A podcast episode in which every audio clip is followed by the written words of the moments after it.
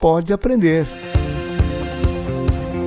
O Pode Aprender é o seu espaço para debater temas importantes para a educação básica brasileira. Uma realização da editora Aprende Brasil. Olá, eu sou a Danae Búbalo e trago comigo mais um episódio do Pode Aprender, o nosso bate-papo qualificado sobre a educação básica brasileira. Uma boa oportunidade para a troca de ideias e muito aprendizado, seja na sua casa, no carro, no alto-falante ou no seu fone de ouvido. Vamos juntos?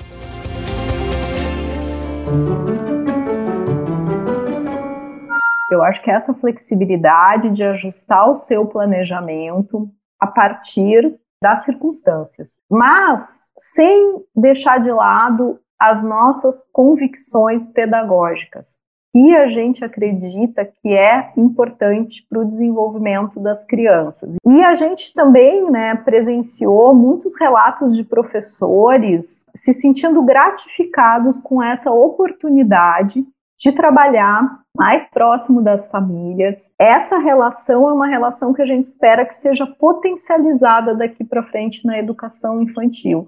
Então, nós temos que pensar que existem pelo menos dois grupos que podem ser diferenciados na sociedade. Grupo que tem a oportunidade de disponibilizar alguma tecnologia que favoreça esse aprendizado razoavelmente e aquele grupo que não tem nada, quando muito tem um celular muito mal localizado, com dificuldade inclusive de sinal. O Pode Aprender quer tornar a sua jornada educacional cada vez mais enriquecedora e fazer a diferença no seu dia a dia. Por isso, convidamos você a participar de uma pesquisa que já está disponível aqui na descrição do podcast. Conte pra gente sobre a sua experiência com o Pode Aprender fato que a pandemia provocada pelo novo coronavírus causou impactos em todas as etapas da educação. No entanto, na primeira infância, as crianças que estavam justamente na fase de descobertas do ambiente escolar foram talvez as mais prejudicadas. E não há como negar que foi a criatividade, a dedicação e a preocupação em não deixar os pequenos e seus familiares desamparados que fizeram com que profissionais de todo o país se reinventassem para garantir que o encanto pela aprendizagem não fosse interrompido. Por isso, no episódio de hoje, vamos conhecer algumas iniciativas premiadas no Brasil e também fazer uma análise desse período em que as crianças pequenas tiveram que iniciar o processo de educação distantes da sala de aula. Participam do episódio de hoje a Beatriz Abuchain, gerente de Relações Institucionais e Governamentais da Fundação Maria Cecília Souto Vidigal. Esta é a instituição responsável por escolher os 100 melhores educadores do Brasil no prêmio Educação Infantil Boas Práticas de Professores durante a pandemia. Beatriz é psicóloga, pesquisadora e doutora em educação. Tem experiência nas áreas de educação e psicologia e atua principalmente na educação infantil e formação de professores. E também vamos receber o Ítalo Curcio, doutor e pós-doutor em educação, pesquisador e professor de pedagogia da Universidade Presbiteriana Mackenzie, em São Paulo. Ele é autor de livros na área de educação e vem pesquisando sobre os efeitos da pandemia na aprendizagem. Livro aberto. A pesquisa Trabalho Docente em Tempos de Pandemia, feita pela Universidade Federal de Minas Gerais e a Confederação Nacional dos Trabalhadores em Educação aponta que quase 90% dos professores não tinham treinamento para dar aulas remotas antes da pandemia. Na educação infantil, somente 9% dos docentes disseram ter preparação para as aulas virtuais. E quem trabalha com crianças na educação infantil ou no início do ensino fundamental tem a missão de mediar o primeiro contato da criança pequena com a escola. Por isso, dá para imaginar o tamanho do desafio para que muitos professores de todo o país conseguissem vencer a enorme barreira da pandemia e manter os seus pequenos estudantes interessados em entrar no mundo das letras, dos números e das novas descobertas. Por isso, hoje vamos conhecer e entender a importância de iniciativas que deram certo e vão deixar marcas no ensino brasileiro no pós-pandemia. Então, se prepare para suas anotações porque é hora de se aprofundar no assunto. Pega a caneta. É com muita alegria que hoje o Pode Aprender recebe a Beatriz Abuchain, gerente de Relações Institucionais e Governamentais da Fundação Maria Cecília Souto Vidigal, a instituição que é referência no Brasil por trabalhar pela causa da primeira infância e pelo desenvolvimento das crianças em seus primeiros anos de vida. Entre as principais frentes de atuação da Fundação está justamente a promoção da educação infantil de qualidade. Então, Beatriz, seja muito bem-vinda ao Pode Aprender e obrigada por aceitar o nosso convite.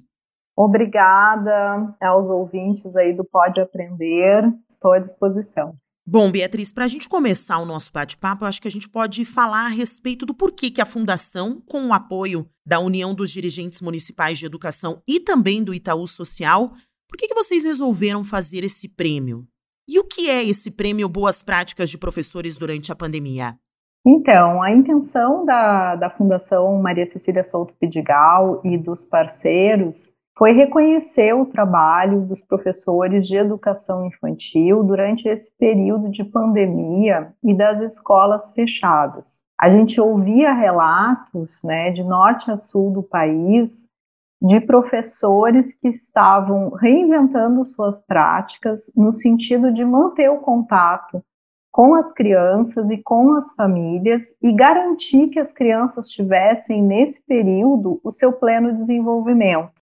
Então, achamos muito importante que esses professores pudessem ser valorizados e que as práticas deles pudessem ser disseminadas para inspirar o trabalho de outros professores, seja nesse momento de atividade remota, seja no momento de retomada das atividades presenciais. E como que esses projetos foram selecionados, Bia? Então, a gente teve 707 inscrições de práticas de professores de todo o Brasil, de municípios de pequeno, grande, médio porte, de professores que trabalham em comunidades tradicionais, em áreas rurais. Então, a gente teve uma diversidade bem grande dessas inscrições, o que uh, deixou a gente muito feliz em termos de poder representar a diversidade que a gente tem no Brasil. E aí, então, escolhemos né, 100 práticas que receberam esse reconhecimento e que tinham algumas características em comum. Então, primeiramente, um alinhamento com a Base Nacional Comum Curricular para a Educação Infantil, que coloca como eixo do trabalho do professor a questão da brincadeira e das interações. Então, nós valorizamos as práticas que trabalhavam com o lúdico e que buscavam promover interações, seja entre as crianças e seus familiares, seja das crianças com as outras crianças né, do grupo ou, ou com os seus professores essas práticas eram marcadas pela questão do protagonismo infantil, ou seja, da criança ser um agente central no seu processo é, de aprendizagem. Também tinha um outro fator em comum entre essas práticas que foram premiadas, que era a questão do engajamento das famílias. Estando as crianças em casa, essa relação entre os professores, entre a escola e os familiares foi fundamental para a implementação dessas atividades é, nos lares das crianças. Então, seriam esses os, os critérios né, que nós usamos para selecionar as práticas. Então, práticas que privilegiassem o lúdico, privilegiassem a criatividade, a expressão uh, das crianças e que promovessem interações que fossem saudáveis nesse momento que a gente está vivendo. Então foram 100 projetos selecionados, isso, Beatriz. E desses projetos, quais que a gente pode assim selecionar que você acha que pode representar bem então essa criatividade, esse esforço do professor em manter né, o aluno, a conexão do aluno, mesmo de forma remota? Nós tivemos projetos, muitos projetos, que trataram a questão da natureza, da conexão da natureza, o que é bastante interessante, porque as crianças estavam né, confinadas né, nas suas casas, sem muito acesso ao lado externo. E eu me lembro especialmente de um projeto de uma professora do Rio Grande do Sul, que era justamente as crianças e, e, e os adultos explorarem a natureza que tem dentro das suas próprias casas. Seja olhando para as plantas que estão em casa, para pequenos insetos. Então, as crianças fizeram uma exploração desse mundo natural dentro de casa. Um outro projeto que me chamou bastante atenção foi um projeto no Nordeste de resgate de brincadeiras tradicionais.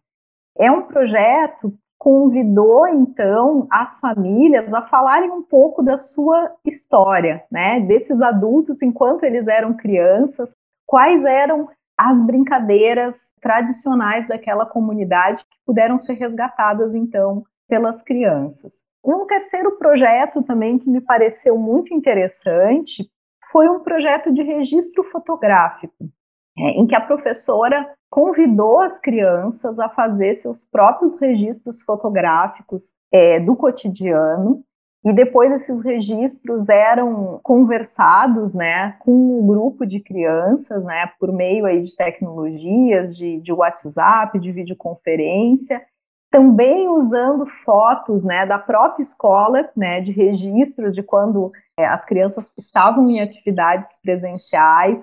É, as crianças foram convidadas por meio né, de sucata a construir as suas próprias máquinas fotográficas. Então, se trabalhou muito é, a questão da própria história daquele grupo, a identidade das crianças né, e como elas estavam experimentando é, o momento de pandemia. Então, eu daria aí ênfase a esses três projetos. Muitos professores tiveram que se reinventar para lecionar para as crianças da educação infantil nesse período de pandemia. O que de experiência esse professor pode levar para o pós-pandemia, Bia? Então, eu acho que essa é a beleza da vida, né? A gente conseguir de situações muito difíceis que a gente está experienciando é, no Brasil nos dias de hoje, a gente poder tirar aprendizagens e poder crescer, né? Com esse momento. E com certeza esse foi um processo que os professores de educação infantil e, e de outras etapas experienciaram durante a pandemia, porque nenhum deles estava preparado para organizar essas atividades uh, remotas, para manter esse vínculo com as famílias. Isso foi uma experiência absolutamente nova. E aí, nesse sentido, eu acho que uma das coisas que a gente pode levar por uma suposta normalidade, né, quando a gente tiver um retorno das atividades presenciais é, em larga escala no, no país, é essa flexibilidade. Eu acho que é essa flexibilidade de ajustar o seu planejamento a partir das circunstâncias, o que a gente está vivendo, mas sem deixar de lado as nossas convicções pedagógicas, que a gente acredita que é importante para o desenvolvimento das crianças. E isso está muito alinhado com a gente não abrir mão do que está posto na BNCC.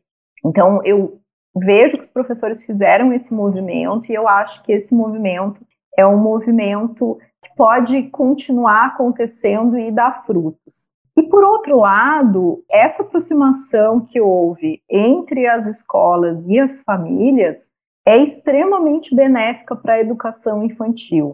De uma maneira geral, é, os estudos anteriores a esse período da pandemia mostravam que existiam dificuldades nessa relação, né, escola-família.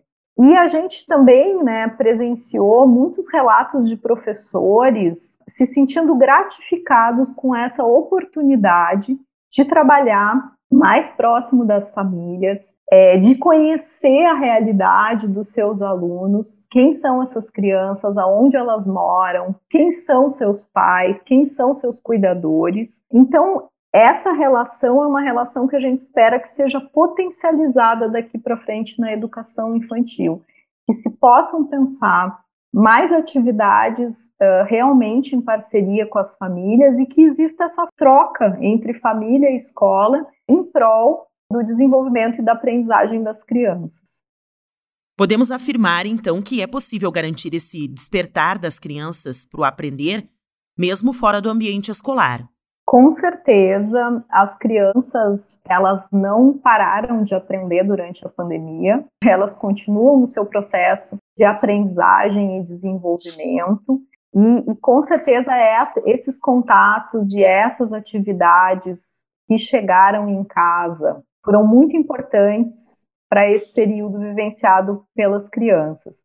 Mas a gente tem que olhar também para aquelas famílias que, infelizmente, não conseguiram fazer esta relação com as escolas. Geralmente são famílias que não têm acesso às tecnologias, são famílias mais vulneráveis e que ficaram nesse período, então, sem esse contato.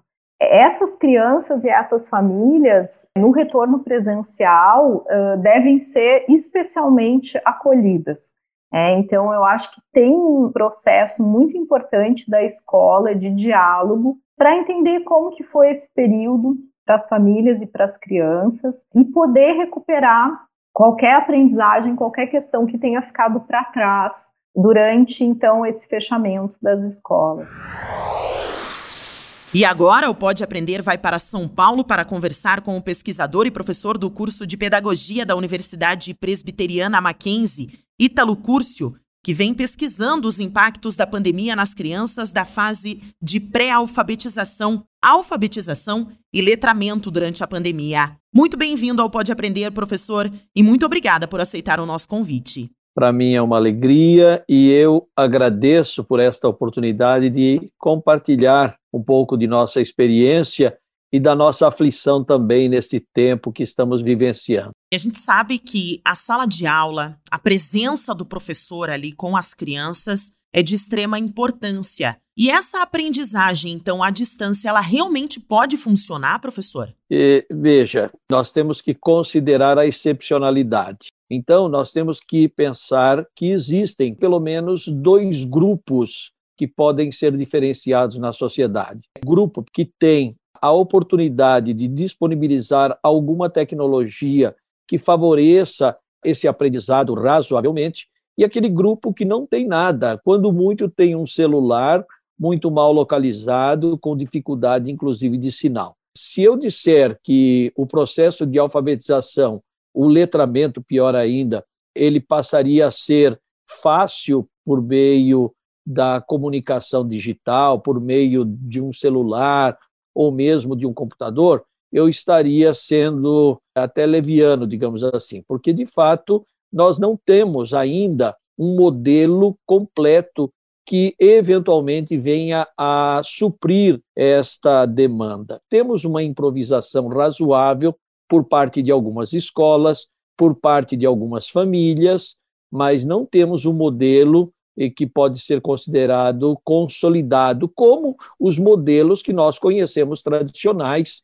que é o da escola, efetivamente, como você colocou. Então, de fato, a falta de ir à escola causa um problema muito sério. O que eu sempre digo é que nós não podemos cair em desespero. Nós precisamos avaliar cada caso. Se o seu caso se enquadra nesse primeiro grupo que eu disse há pouco, que é o grupo que dispõe de alguma tecnologia, aí vem a segunda etapa do processo: usar a tecnologia com algum auxílio. Se você tiver condições como pai, como mãe, como irmão mais velho, como avô, como tio, como amigo, ou quem sabe quem tem até condições de ter um professor particular, certamente com essa tecnologia é, eu diria, a dor é menor, uh, nós poderemos atenuar o problema e poderemos suprir razoavelmente este processo. Agora, se nós avaliarmos a situação do segundo grupo,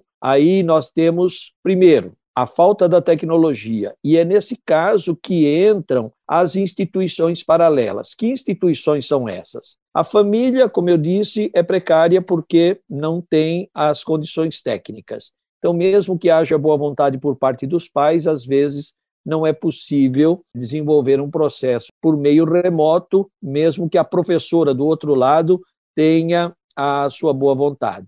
Que aí nós podemos contar, ou deveríamos pelo menos contar com é, instituições do terceiro setor, ONGs, não é? fundações, é, igrejas, a própria prefeitura poderia disponibilizar algum recurso que poderíamos chamar de acessório. Então, nós temos que avaliar muito bem essas duas situações. Agora, dizer que nós supriremos é, plenamente o processo de alfabetização com a situação que estamos vivenciando, realmente não. Bom, professor, pelo que o, o, professor já explicou, parece ser um combo, né? Não é só a responsabilidade da família, não é só responsabilidade da escola, é uma responsabilidade de um todo, né? Com relação a facilitar, então, esse acesso à informação, à tecnologia, para que essas crianças também pequenas, né, tenham acesso. Sem dúvida, é, mesmo porque a própria criança, ela precisa estar acompanhada de alguém, porque ela não tem habilidade para operar o computador ou o celular. Agora, tudo isso tem que ser, como você disse, eu vou usar a sua palavra, uma forma de combo, né? É um combinado, é algo que tem que ser recíproco e concomitante. Quer dizer, a escola, do outro lado, está pronta para dar esta assessoria?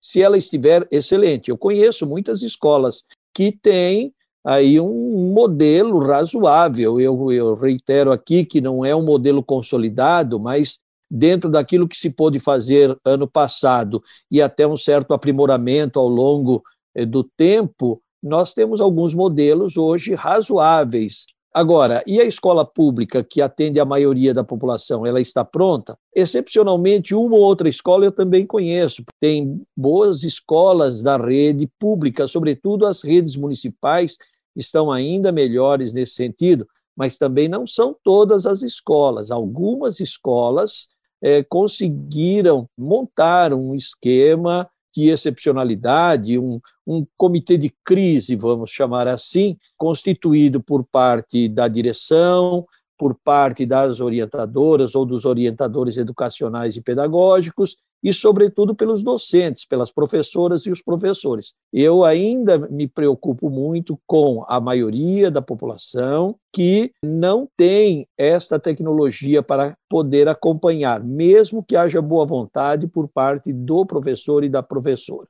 Então, nesse sentido, que eu quero dizer, nós não podemos ficar ansiosos nem desesperados, mas devemos manter uma preocupação. Por quê? Porque nós vamos ter que repor esta defasagem que essas crianças apresentarão, não há dúvida. Qual é a nossa expectativa e a nossa esperança como educadores? Porque nós, como educadores, temos que ser sempre esperançosos. É de que, por serem crianças, isto ao longo do tempo será atenuado. Certamente, aquilo que prevê o PNAE, por exemplo, o Pacto Nacional para a Alfabetização na Idade Certa, que é a alfabetização até o terceiro ano dos anos iniciais do ensino fundamental pode não ocorrer desta vez, pode não ocorrer, mas podemos também criar um modelo alternativo para que, aos poucos, saindo da pandemia, tenhamos condições de repor aquilo que não foi possível ser dado neste tempo. Vamos pensar que temos condições de superar isto, sim. É preciso vontade política desde as instituições governamentais até dentro da família. Nós precisamos fazer o quê? Uso, vou buscar novamente a sua palavra, deste combo que eu estou propondo desde o início da nossa conversa. Para se inspirar. Olá, meu nome é Maristela Zucati Carvalhães, moro no município de São Francisco de Paula, no estado do Rio Grande do Sul, Estou como diretora na Escola Municipal de Educação Infantil, professora Mercedes Nelly Gardes Sanches. Vou falar um pouquinho como foi o início do nosso ano letivo de 2021 de forma não presencial. Nosso objetivo inicial foi acolher as crianças e as famílias com os projetos já existentes na escola.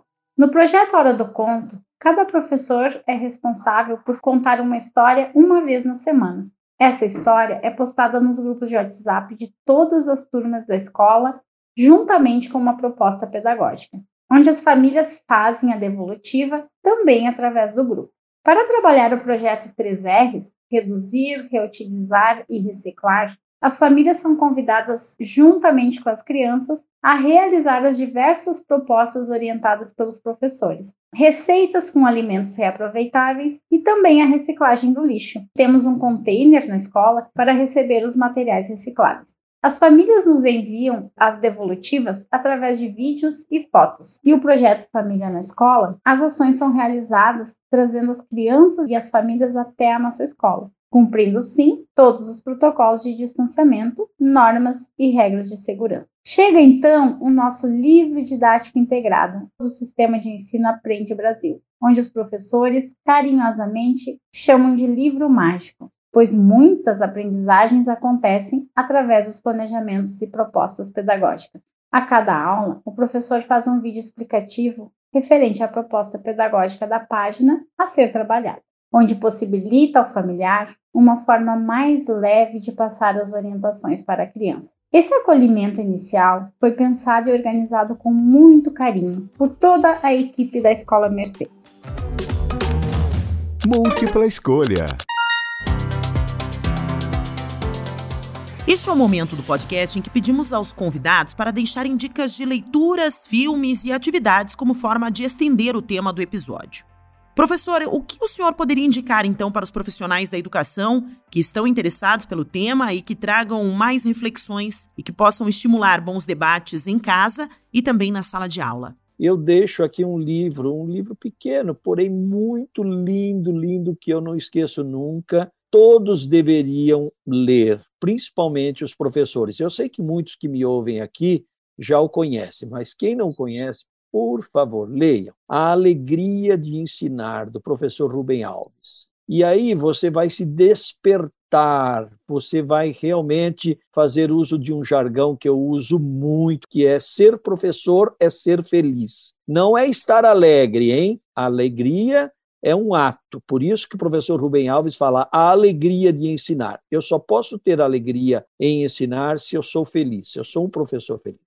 Agora, em termos científicos, eu deixo uma obra importantíssima, mas está muito ligado à neurociência, e eu, como cientista da educação, tenho que saber também como se dá a aprendizagem. Uma obra do John Anderson, John Anderson, Aprendizagem e Memória. Como se faz, como ocorre, como se desenvolve a aprendizagem e como a memória participa desse processo ensino-aprendizagem. Talvez o, o, livro mais adequado nesse momento é da professora Maria Cecília de Oliveira Micotti. Esta obra é muito importante, chama-se Alfabetização, Propostas e Práticas Pedagógicas. Então, com essas três obras, eu penso que você estará atendido ou atendida razoavelmente para passar este momento de aflição, de angústia, mas, por favor, sem desespero, não é? Preocupação, sim, mas sem desespero. Perfeito, Ítalo. Muito obrigada mais uma vez e até a próxima. Se Deus quiser, um forte abraço e contem comigo. E Beatriz, quais são as suas dicas para os nossos ouvintes?